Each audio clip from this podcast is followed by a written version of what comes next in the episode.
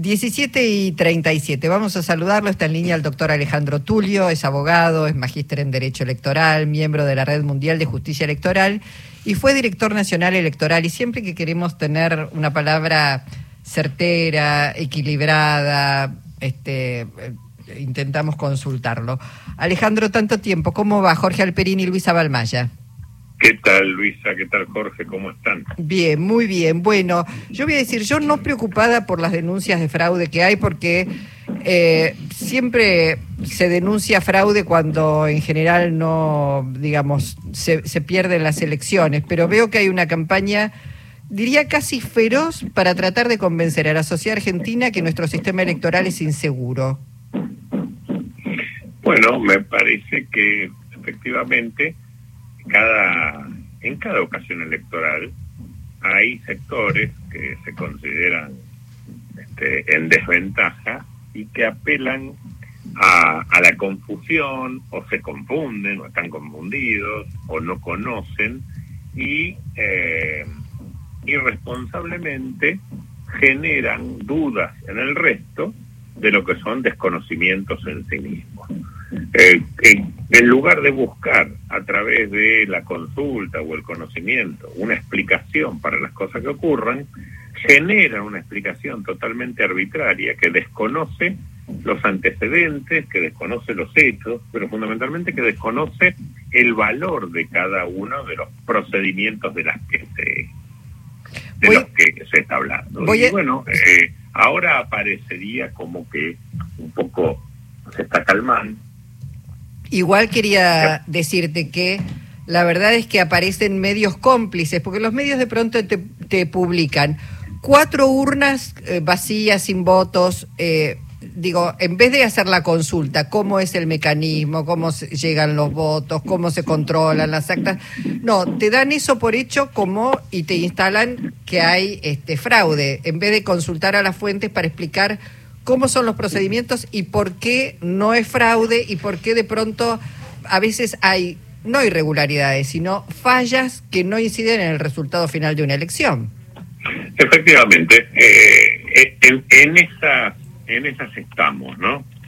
Este, así parecería que, están dadas las cosas. Una vez más, a mí ni siquiera en esta ocasión es, eh, es más eh, cuantitativamente que en otras veces. Eh. En otras ocasiones ha habido más todavía, más activismo en redes en contra de las autoridades electorales o, difundiendo noticias falsas. La única diferencia es que eh, esta vez eh, se invocan o podrían invocarse antecedentes como los de Estados Unidos en 2020 o los de Brasil también, donde esos desconocimientos de los procedimientos eran parte de una estrategia de deslegitimación del resultado electoral. Uh -huh. Y ahí es donde adquiere otro, otro temperamento, requiere una tarea de eh, pedagogía mucho más firme por parte de la ciudadanía. Alejandro, eh, digamos, pareciera que esa, esas denuncias de, fray, de fraude buscan montarse en un clima muchas veces de antipolítica, de desconfianza hacia los políticos, ¿no? Y sobre todo que, que apunta mucho a los gobiernos populares. Parecía que hay un aprovechamiento de, ese costado de la antipolítica que está presente en nuestro escenario, ¿no? Hace tiempo. Yo, yo creo, lamentablemente, eh, este, este mecanismo ha sido utilizado por todos los partidos, por, por partidos populares también, por, por este, partidos que se dicen más republicanos, por, por todos. Yo, eh, en, mi, en mi larga experiencia a cargo, he tenido que responder a cuestionamientos absolutamente iguales, este, incluso más, eh, más duros y más numerosos que en esta oportunidad, de todos los partidos políticos. Y cuando digo todos, es todos. Pero, este, porque todos han ganado y todos han perdido.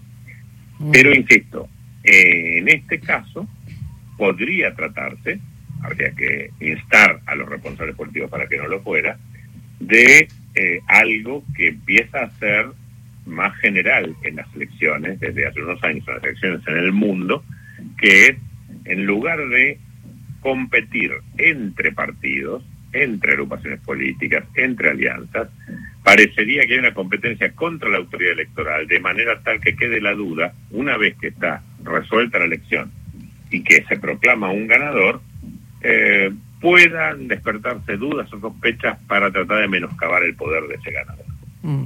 Ahora, Alejandro, con, digamos, un sistema electoral como el que tenemos, consolidado, más allá de esas denuncias a las que vos decís, bueno, en todas las épocas hubo denuncias, pero, mm, digamos, no, no, hubo, no hubo fraude. Eh, con la cantidad de observadores internacionales que hay, digo, ¿cómo explicarle a la sociedad? Vos decías, bueno, hacer una tarea docente, de que es eh, de que no se no puede haber fraude en la Argentina. Digamos, ya el hecho de tener boleta de papel, que siempre se discute tanto, es una garantía de que los votos se pueden en última instancia contar como se contaron en la ciudad de La Plata, por ejemplo, donde, bueno, finalmente terminó ganador Julio Alac. Bueno, yo diría, este, me daría una vuelta más. No digo, yo nunca afirmaría, pero por mi posición, por la posición que ocupé y por mi experiencia, que no puede haber fraude.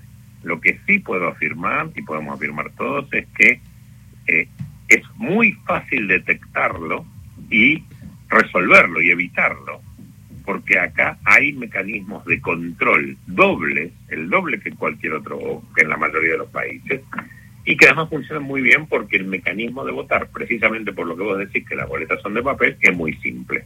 Entonces, la combinación de simplicidad y de doble control impide que haya un fraude y no se detecte.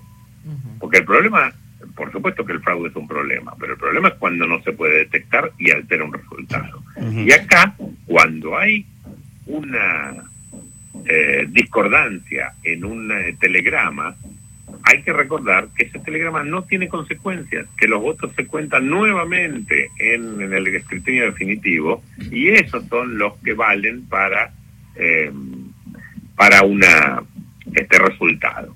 Por ejemplo, se hizo un escándalo con la cantidad de telegramas que tenían cero votos para Milley y para Bullrich, ignorando que había la misma prácticamente, la misma cantidad, en el mismo rango de telegramas con cero votos para Massa. Y esto ocurre, y había más todavía con cero votos para Schiaretti y más aún con cero votos para eh, Breckman. Y esto ocurre porque los errores que son involuntarios, como los errores de transcripción, cuando alguien no transcribe bien un dato, se distribuyen aleatoriamente, entonces se distribuyen más o menos en la misma proporción que los votos generales obtenidos.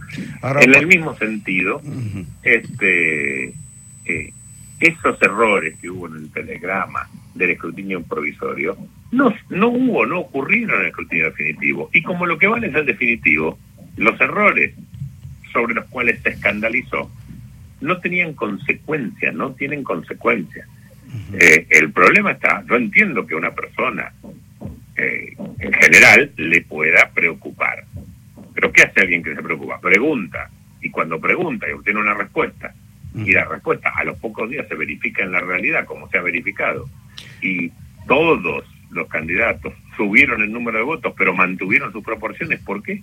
porque quiere decir que las proporciones del error también estaban distribuidas en la misma manera que los votos. Ahora, Alejandro, eh, no queda instalada en la sociedad la idea del fraude, es decir, no hay en este momento una imagen de que alguna de las elecciones que, en las que ha participado la gente eh, fue trucha, fue, fue fraguada, fue, eh, distorsionó los resultados. E, esas denuncias son del momento, pero luego se licúan, digo, porque no, no se pueden sostener, ¿no? La verdad que ni siquiera se le puede, eh, se le pueden denominar denuncias. Este, son manifestaciones que pueden ser muchas veces más manifestaciones políticas que, que tienen como objetivo o bien diferir la responsabilidad de una eventual derrota o bien embarrar la cancha. Pero denuncias, como que se llamen denuncias, son aquellas que se hacen sobre hechos, no sobre el resultado, porque el fraude sería el resultado de un hecho reiterado muchas veces, sobre hechos concretos, en lugares y ocasiones concretas, denunciadas por personas identificables. ¿Por qué? Porque acá hay una cosa que no todo el mundo recuerda, a pesar de que hace 40 años que votamos prácticamente de la misma manera. Cuando hay un problema, no es que se judicialice. El proceso electoral es un proceso judicial. La justicia es la que designa los presidentes de mesa. El gobierno, no, el gobierno no designa nada. La justicia federal es la que designa al presidente de mesa. Y bueno, este, vayan a convencer a algunos miembros del gobierno que la justicia federal favorece al gobierno cuando este, yo no digo que lo perjudique, pero seguramente tampoco lo favorece. Este, claro eso. El, el, recuento de los votos lo hacen funcionarios judiciales en presencia de fiscales, no lo hacen los presidentes de mesa. Se cuentan en la mesa el presidente de mesa, pero luego el, es un funcionario judicial el que evalúa la calidad de un acta y si está en condiciones de ser contados los votos o no. Y si no, se dispone la apertura de la urna y el recuento. Y el recuento es tan abierto que en el recuento de la ciudad de La Plata se abrieron 79 urnas, en dos no había, este, faltaban los sobres, seguramente por un error, seguramente por un error, y, y por supuesto que como es una, no importa que sea un error o a propósito, esos, esas mesas no se cuentan, esas mesas quedan anuladas. ¿Por qué? ¿Por qué? Porque si no está la prueba material, que es la boleta de votación, no se puede acreditar la veracidad de los datos de la mesa. Entonces, tampoco ocasiona daño porque esos votos no se cuentan.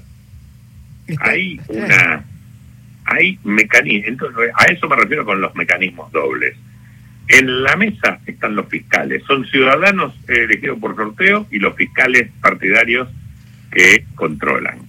Y el escrutinio provisorio es un oficial de la justicia, un oficial de justicia, un funcionario, el que este, verifica la calidad del acta que consigna los datos y también está la presencia de los fiscales. Además del control cruzado que ejercen los fiscales entre sí, está el control judicial de cada una de los actas que se cuentan para proclamar un resultado. Bueno, es clarísimo. Era importante escucharlo las veces que sea necesario para que los argentinos y las argentinas vayan a votar tranquilos, confiados, pensando, bueno, que es ese acto, eh, digamos, que le da la posibilidad de elegir y que otros no elijan por, por cada uno de ellos y de ellas. Alejandro, era muy importante y bueno, eh, tu calidad docente además siempre es maravillosa, este, fuiste sumamente claro y, y, te agradecemos muchísimo tu participación. ¿Querés agregar algo más que te parezca esencial? Dos cositas. Primero, este, me parece muy importante, muy importante el debate del domingo próximo. Hay que mirar el debate y, y hay que eh, sacar conclusiones, nuevas conclusiones, porque antes, en los debates anteriores, había cinco candidaturas, era, este, era otra elección. Hay que volver a mirar el debate. Segunda cuestión, eh, hay que fiscalizar. Los partidos políticos no son usuarios de un servicio público que es la justicia, son corresponsables de la transparencia electoral. Y la transparencia electoral surge precisamente de la actuación de la justicia electoral más la de los fiscales. No es que si no hay fiscales le van a robar la elección a alguien, pero si no hay fiscales, el partido que sienta que puede tener algún reclamo no puede realizarlos en el momento que hay que hacerlos, en el primer momento que hay que hacerlos, que es en el escrutinio de la mesa. Entonces, eh, quienes estén a favor de cualquiera de las candidaturas, que fiscalicen. Ahora, fiscalizar es una actividad pública mm. que requiere capacitación, me consta que ambas fuerzas políticas están comenzando a capacitar, y responsabilidad. No se pueden hacer denuncias porque le parece que algo está mal. En realidad hay que verificar que las cosas se hagan respecto a las normas, pero las normas, no las opiniones. Y en tercer lugar, ser muy responsable y no agitar un fantasma que en determinadas condiciones puede generar hechos de violencia. Me parece que las elecciones, además de limpias y transparentes, que eso ya está probado que tenemos, deben ser pacíficas. Y eso también es responsabilidad de todos. Doctor Alejandro Tulio, muchísimas, muchísimas gracias eh, por tu participación hoy en Encuentro Nacional.